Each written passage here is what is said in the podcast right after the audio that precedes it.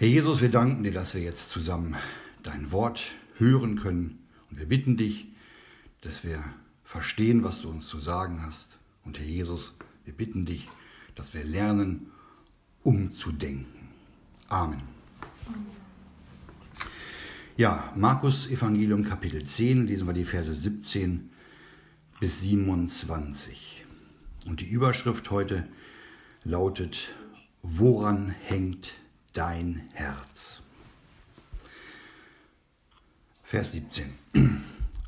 Und als er auf den Weg hinausging, lief einer herzu, fiel vor ihm auf die Knie und fragte ihn, guter Lehrer, was soll ich tun, auf dass ich ewiges Leben ererbe?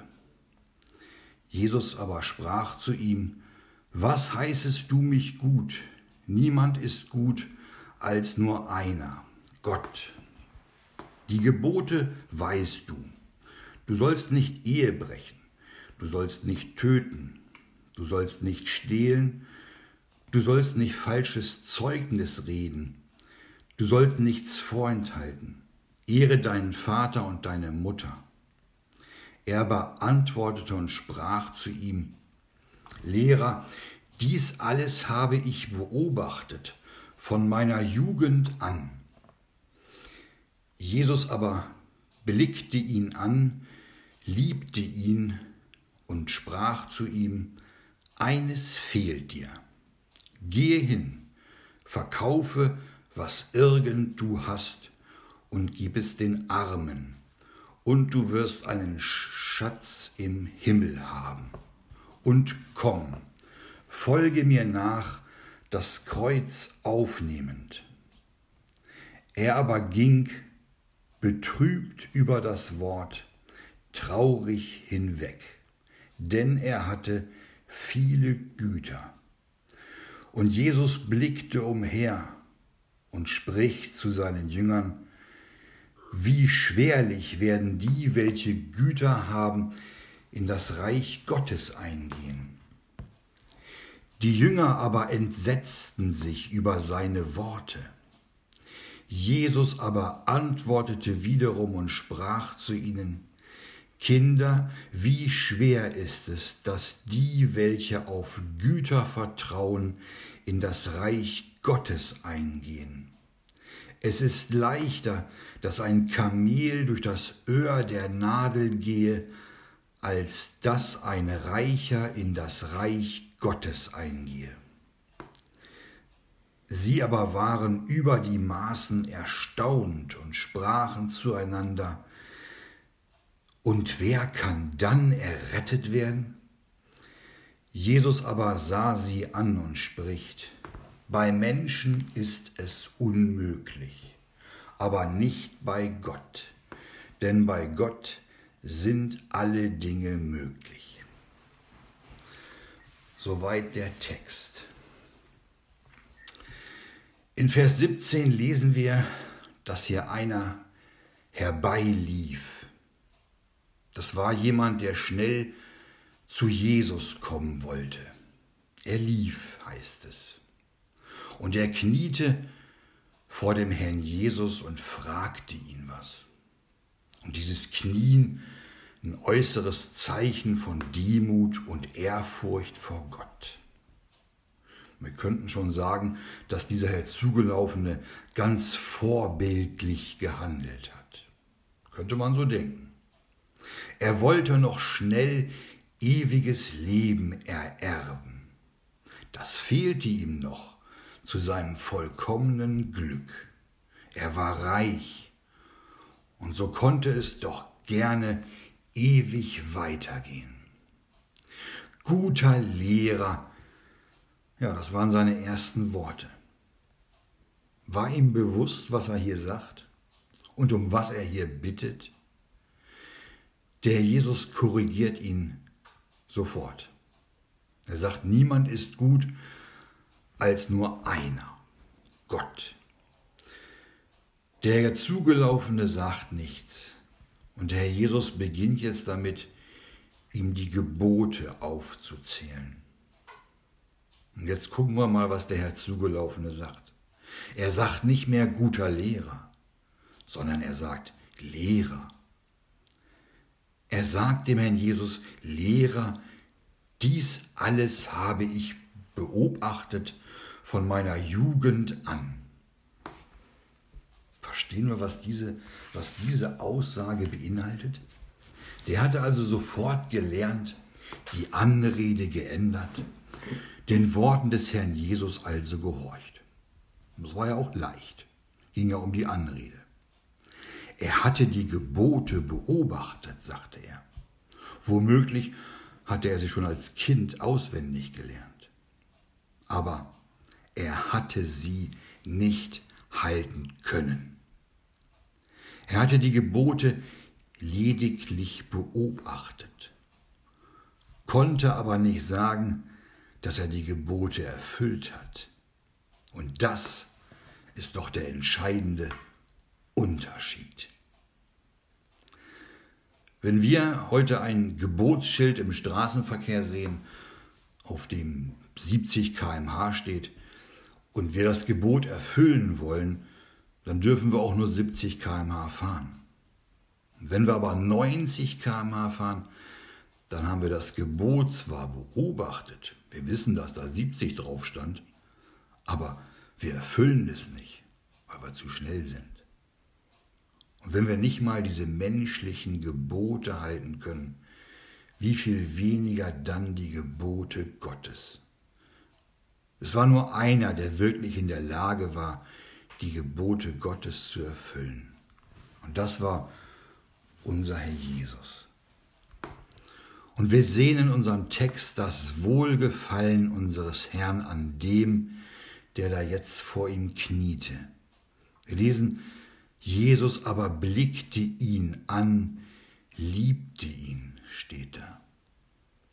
Hier sehen wir so schön, dass Gott den Menschen als sein Geschöpf, als etwas Liebenswürdiges ansieht. Der Herr Jesus, der als Mensch vollkommen für Gott abgesondert war, weil er die Gedanken Gottes hatte, der sah in diesem Herzugelaufenen ein liebenswürdiges Geschöpf Gottes. Wie hätte er, der die Gedanken Gottes hatte, der, der Gott geoffenbart im Fleische war, auch anders gekonnt, als anzuerkennen, was von Gott war in diesem Geschöpf, in diesem Herzugelaufenen. Und dieser Herzugelaufene, der war nun völlig ins Licht gestellt. Und der Herzugelaufene hatte nach eigener Aussage das Gesetz beobachtet. Ja, aber eben nur so, wie das natürliche Herz des alten Menschen das Gesetz verstehen kann. Ja. Und der Jesus, der wusste doch genau, mit wem er es hier zu tun hatte. Er wusste doch, woran das Herz dieses Herzugelaufenen hing, der da vor ihm kniete. Unser Gott kennt alle Menschen, alle ihre Neigungen, ihre Gebundenheiten, ihre Schwächen. Und darum sagte Herr Jesus zu ihm, eines fehlt dir.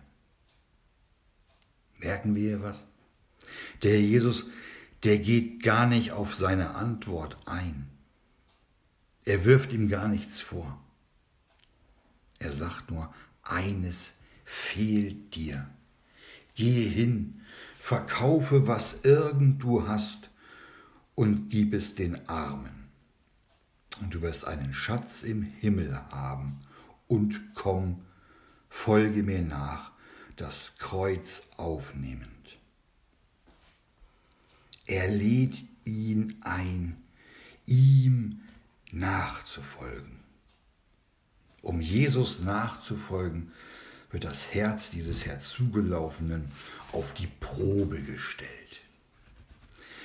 Der Herzugelaufene sah auf den Sohn Gottes und musste sich jetzt entscheiden. Er wollte doch ewiges Leben haben und fragte, was er tun solle, um ewiges Leben zu ererben.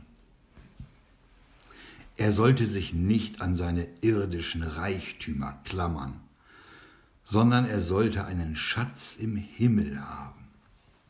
Er sollte Jesus nachfolgen und das Kreuz aufnehmen. Das ist nicht schwer. Können wir Matthäus 11, Vers 30 nachlesen. Da heißt es, denn mein Joch ist sanft und meine Last ist leicht. Der Herzugelaufene hätte den irdischen Reichtum ablegen müssen und ihm nachfolgen sollen. Dann hätte er nach der Kreuzigung Jesu und der späteren Ausgießung des Heiligen Geistes ewiges Leben ererbt. Ja. Und um heute erbberechtigt zu sein, da muss man ein Kind dessen sein, der das Erbe hat. Dazu muss man heute ein Kind Gottes sein oder werden. Aber aus eigener Kraft und auch unter Beobachtung der Gebote, die man ohnehin nicht halten kann, da geht das nicht. Und Jakobus 2, Vers 10 heißt es, lese ich mal eben vor, denn, denn wer irgend das ganze Gesetz halten, aber in einem straucheln wird, ist aller Gebote schuldig geworden. Also wenn wir auch nur eines der Gesetze übertreten haben, so sind wir aller Gebote schuldig geworden. So sieht das aus. Durch unsere Sünde ist es uns unmöglich, das Gesetz zu halten. Und unser Herzugelaufener, der war nun bloß und offenbar vor unserem Herrn. Und wir lesen, dass er viele Güter hatte, dass er irdisch gesehen reich war. Darum sagte der Jesus zu ihm, gehe hin. Genau darum sagte er das zu ihm. Gehe hin verkaufe alles, was du hast. Aber der Mensch gehorcht Gott nicht. Und er ist durch die Sünde entstellt. Und das alte Fleisch benutzt nur allzu gerne das Gesetz, um selbst gerecht zu sein. Und tatsächlich ist es doch so, dass ein natürlicher Mensch, der versucht, gerecht zu sein, der wird nur erkennen, dass er ungerecht ist und keine Gerechtigkeit besitzt, weil er sündig ist und aus sich selbst keine Gerechtigkeit zu erlangen vermag. An diesem Punkt muss ein Mensch kommen und verstehen, dass er Vergebung braucht. Und bei unserem Herzugelaufenen, da war es nun so, dass er die weltlichen Vorzüge und hier war es der Reichtum, die wollte er nicht loslassen. Er dachte, dass es besser im Gutes tun sein würde und die Gebote er besser halten könnte, wenn er reich ist. Er hängte sein Herz an vergängliche Dinge und was dazu führte, dass er nur einen geringen Wert auf das Angebot Jesu setzte der sagte ihm, du wirst einen Schatz im Himmel haben. Ja. Was ist das schon? Einen Schatz im Himmel. Und was hat der Zugelaufene bei diesen Worten wohl gedacht?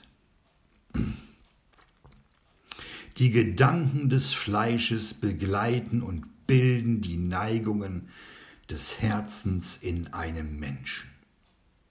Auch bei denen, die durch die Gnade Gottes errettet wurden, ist es oftmals so, dass sie sich den eigenen fleischlichen Gedanken hingeben und geistlich stecken bleiben, Schiffbruch erleiden.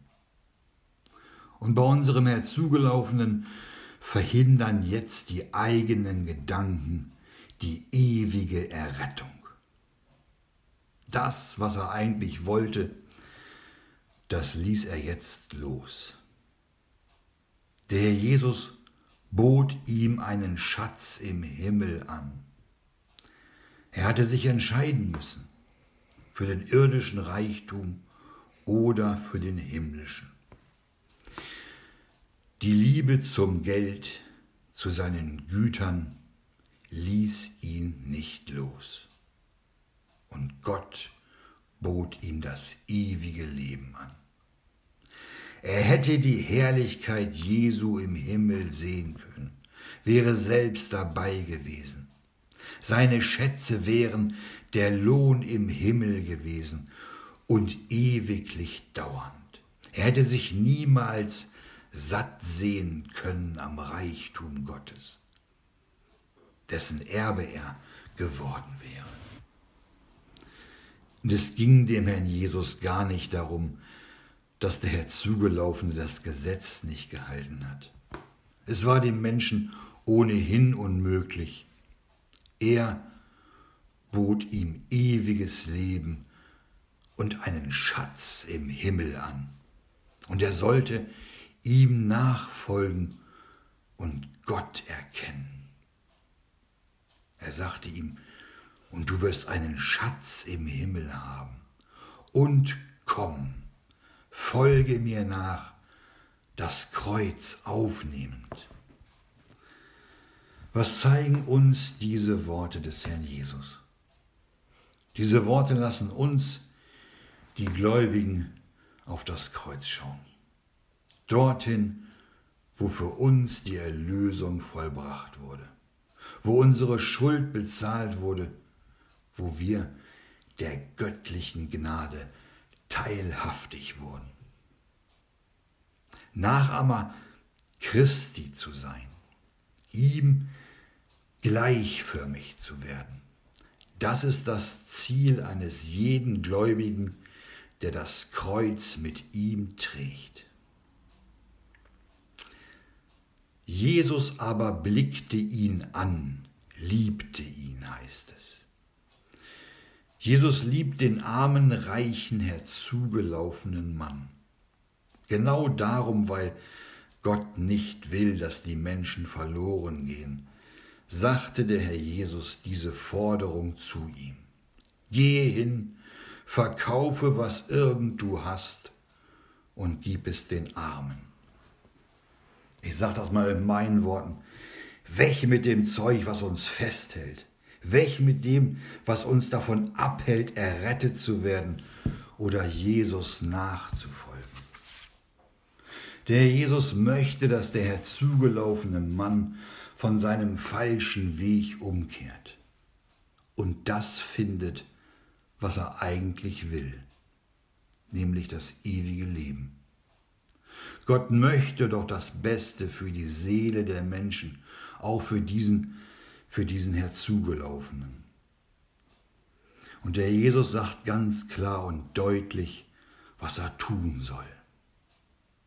Und er blickte auf ihn und liebte ihn. Ja, die christliche Liebe bedeutet nicht, dass wir die anderen immer mit, ja, mit Samthandschuhen anzufassen haben oder andere nach ihrer eigenen Fasson selig werden lassen müssen wie man so schön sagt. Und christliche Liebe, das heißt auch nicht, den Menschen bloß nicht zu nahe zu treten, ihnen keine klaren oder auch mal harte Worte zu sagen oder zu schweigen, wenn, wenn ihre Wege falsch sind.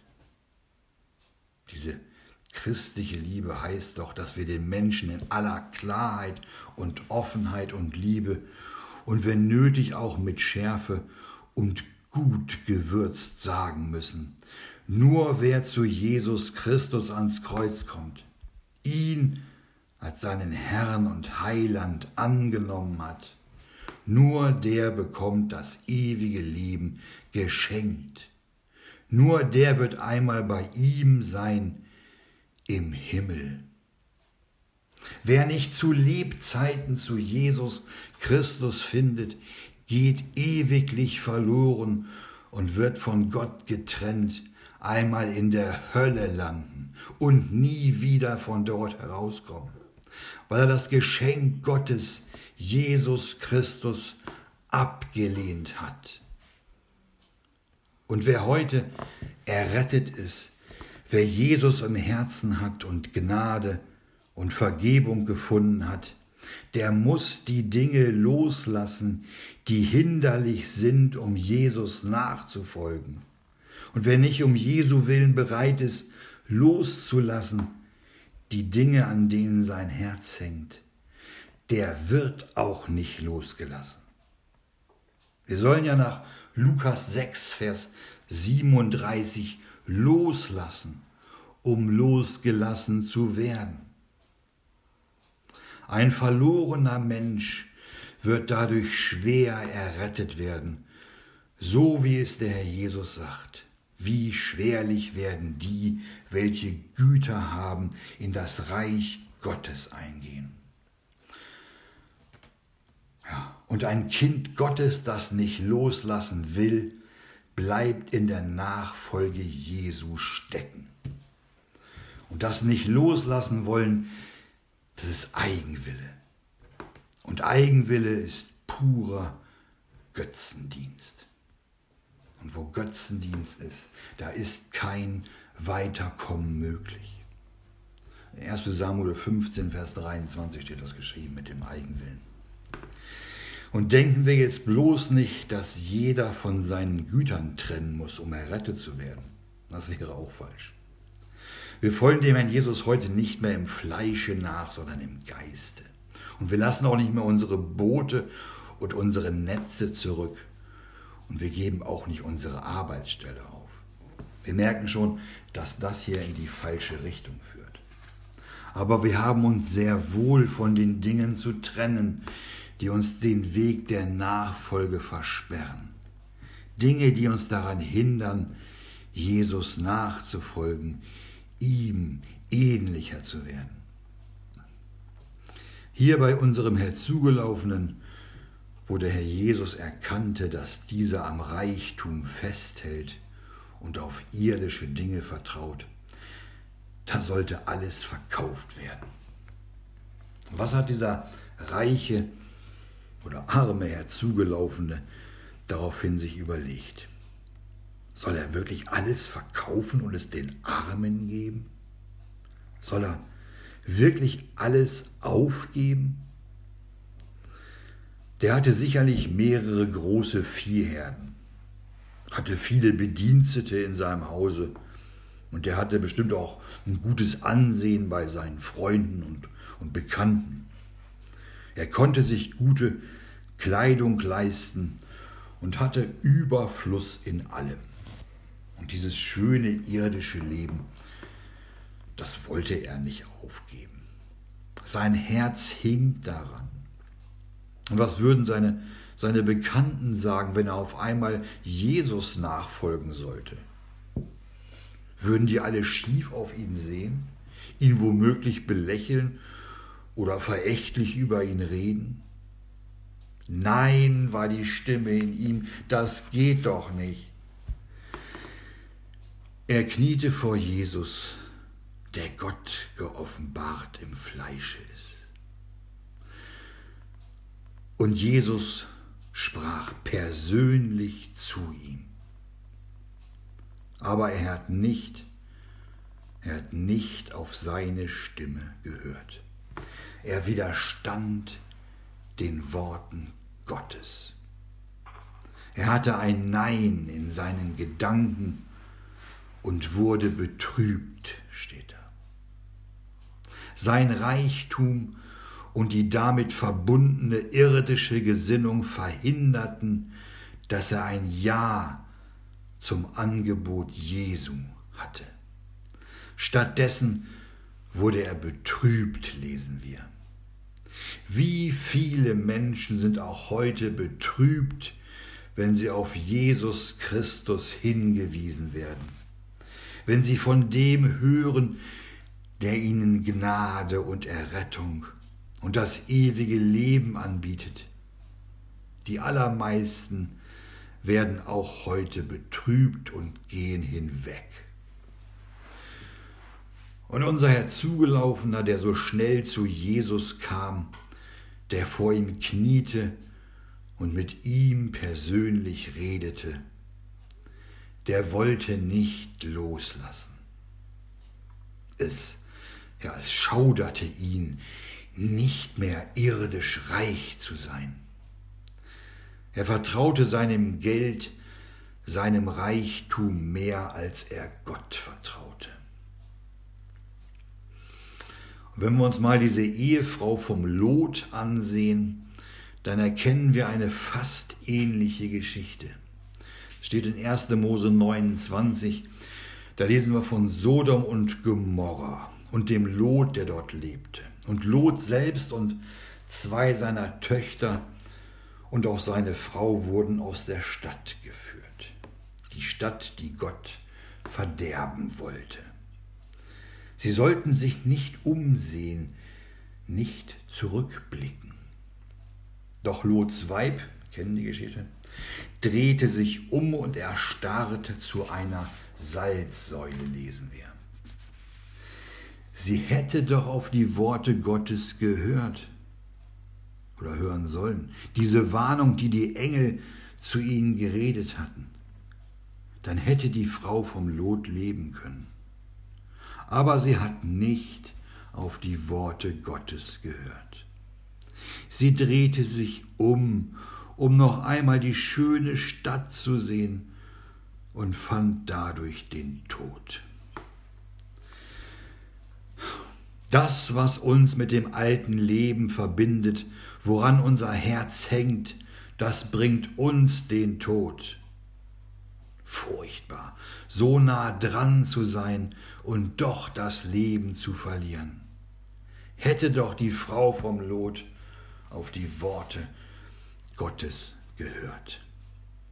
Hätte doch unser Herr zugelaufener auf die Worte Jesu gehört, anstatt betrübt wegzugehen. Hebräer 1, Vers 1, das müssen wir mal aufschlagen. Hebräer 1, Vers 1, ein ganz wichtiger Satz. Da heißt es, nachdem Gott vielfältig und auf vielerlei Weise ehemals zu den Vätern geredet hat, in den Propheten, hat er am Ende der Tage zu uns geredet im Sohne im Sohne steht da. So redet unser Gott heute. Im Sohne steht da in Jesus Christus. Und unser Herr Zugelaufener, der war betrübt und wollte nicht auf den Sohn Gottes hören. Das, was er eigentlich suchte, das, was ihm zu seinem Glück noch fehlte, das ewige Leben, das lehnte er jetzt ab. Er war so nah dran und ging betrübt hinweg. Die irdischen Dinge ließen ihn nicht los und er wollte sie auch nicht loslassen. Ein irdisch Reicher kann nur schwerlich in das Reich Gottes eingehen. Wer also auf die irdischen, vergänglichen Dinge vertraut, wird, der nichts von einem Schatz im Himmel hält, der hat es schwer, errettet zu werden. In Markus 4, Vers 19, da steht, dass der Betrug des Reichtums und die Begierde nach den übrigen Dingen das Wort ersticken und es keine Frucht bringt. So war unser armer Herr Zugelaufener auch nur ein armer Betrogener. Er wurde betrogen durch den Reichtum. Und jemand, der durch das irdische Wohlergehen betrogen war, so jemand war er. Es war ihm genug, reich zu sein.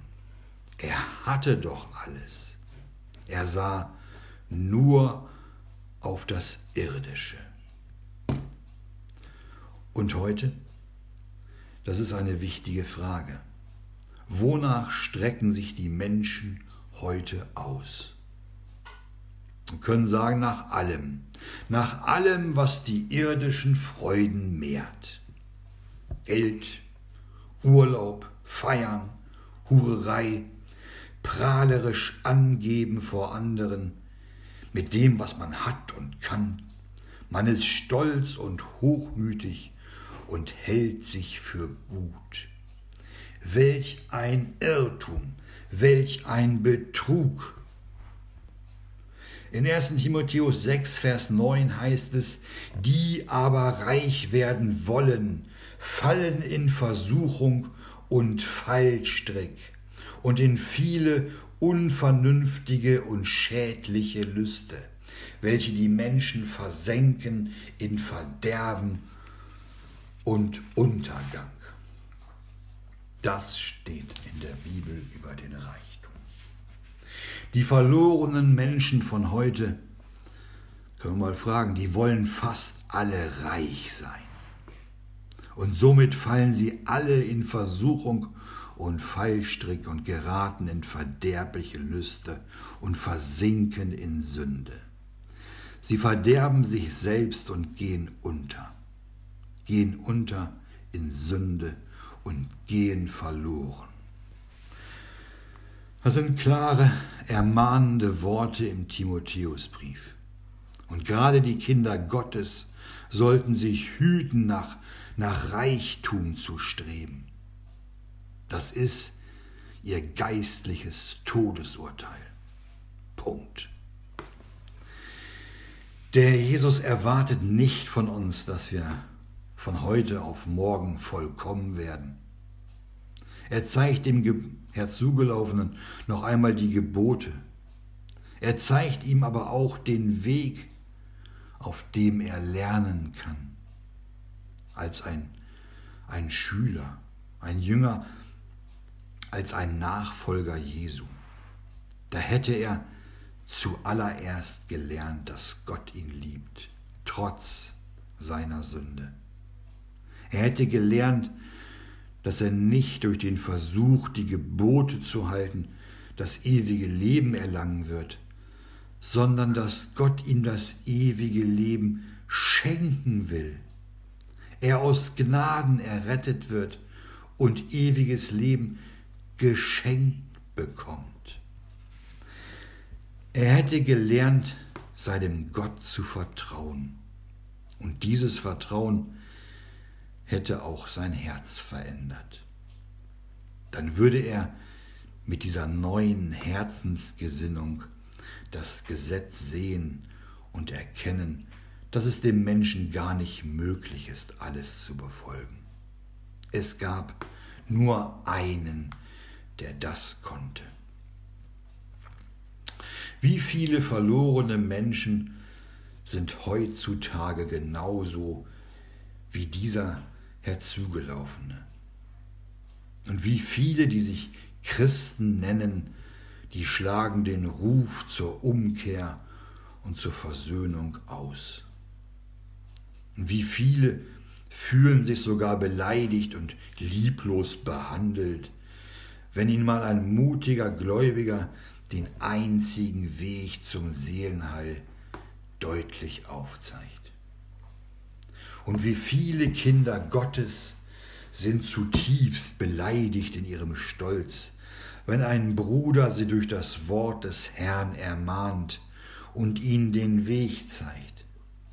Auch solche sind dann betrübt und gehen hinweg, Kinder Gottes anstatt sich vor Gott in Frage zu stellen und auf die Stimme des guten Hirten zu hören, geht man einfach weg. Man zieht sich zurück, man sondert sich ab. Sprüche 18, Vers 1 steht geschrieben. Wer sich absondert, trachtet nach einem Gelüst gegen alle Einsicht geht er heftig an. Was willst du da noch sagen? Es gibt so viele Menschen, verlorene Menschen auf der Erde, reiche Männer, reiche Frauen, die ihre Lebenszeit damit beschäftigt sind, reich und reicher zu werden, aber die nicht bereit sind zu fragen, was Gott möchte. Die sind alle auf dem falschen Weg und laufen in ihr Verderben. Die einen glauben an dies, die anderen an das. Es ist für jeden was dabei.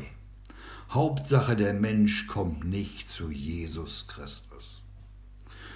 Und wenn wir wieder auf uns sehen und uns durch diesen Bibeltext zur Buße rufen lassen, dann müssen wir uns fragen, wie sieht es denn bei uns aus? Hängt unser Herz fest am Herrn Jesus? Jesus sagte seinen Jüngern in unserem Text, wie schwerlich werden die, welche Güter haben, in das Reich Gottes eingehen. Der Reichtum, die Arbeit, der Urlaub oder die geniale Technik und allerlei Vergnügungen und viele andere Dinge sind gefährliche Güter in unserer Nachfolge. Und gerade der Wohlstand kann schnell zum Verhängnis für die Seele werden. Ein entsetzlicher Gedanke, oder? Auch die Jünger entsetzten sich über seine Worte, steht da. Und der Herr Jesus wiederholt das nochmal. Ähm, Jesus aber antwortete wiederum und spricht zu ihnen, Kinder, wie schwer ist es, dass die, welche auf Güter vertrauen, in das Reich Gottes eingehen. Es ist leichter, dass ein Kamel durch das Öhr der Nadel gehe, als dass ein Reicher in das Reich Gottes eingehe.